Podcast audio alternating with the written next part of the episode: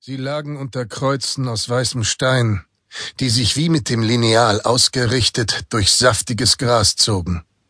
Er wusste, wo sie begraben waren. Er kannte ihren Namen. Alle Gräber aufzusuchen bedeutete, kreuz und quer über den Friedhof zu laufen, durch die Reihen tausender Kreuze. Doch die Anstrengung nahm er auf sich. Seit Jahren hatte er Herzprobleme, aber immer noch die Kraft und den Willen, seine Männer zu suchen.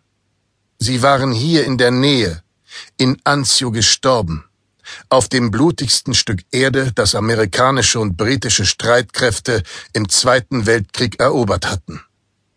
Insgesamt waren 72.000 Mann als Opfer zu beklagen.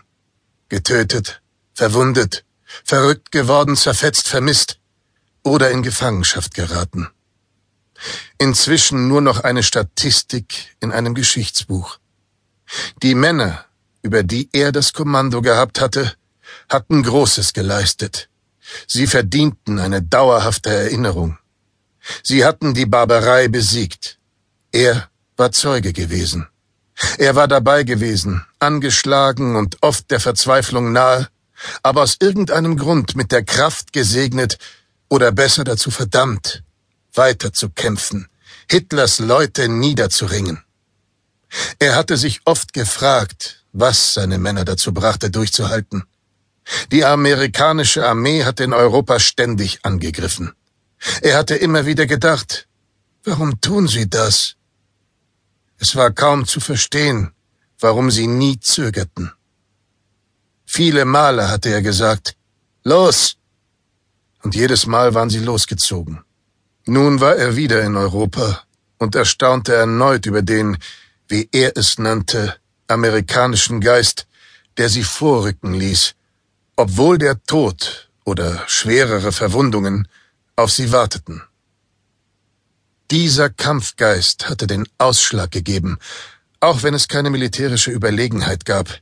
Die Soldaten unter seinem Kommando hatten sich großartig geschlagen. Er wollte einigen von ihnen, die gefallen waren, die letzte Ehre erweisen. Deshalb war er noch einmal hierher gekommen. Damals im Krieg war keine Zeit gewesen zu trauern, keine Zeit, Gefühle zu äußern, Zuneigung zu zeigen. Er konnte nur sein Möglichstes tun, um dafür zu sorgen, dass sie am Leben blieben. Und in diesem Punkt hatte er versagt, immer und immer wieder. Niemals aufgeben. Das war das Wichtigste. Er hatte nie aufgegeben, kein einziges Mal in seinem ganzen Leben. Seit er sich erinnern konnte, hatte er gekämpft, um zu essen, um zu überleben, um all das durchzustehen, was ihm ein rachsüchtiger Gott auferlegte. Irgendwie war er am Leben geblieben, vielleicht durch Mut und Wut, oder weil Gott die Guten zuerst holte und die Bösen bis zum Schluss übrig ließ.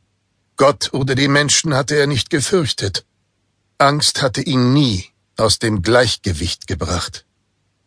Aber was mit seinen Leuten geschehen würde, darüber hatte er sich große Sorgen gemacht.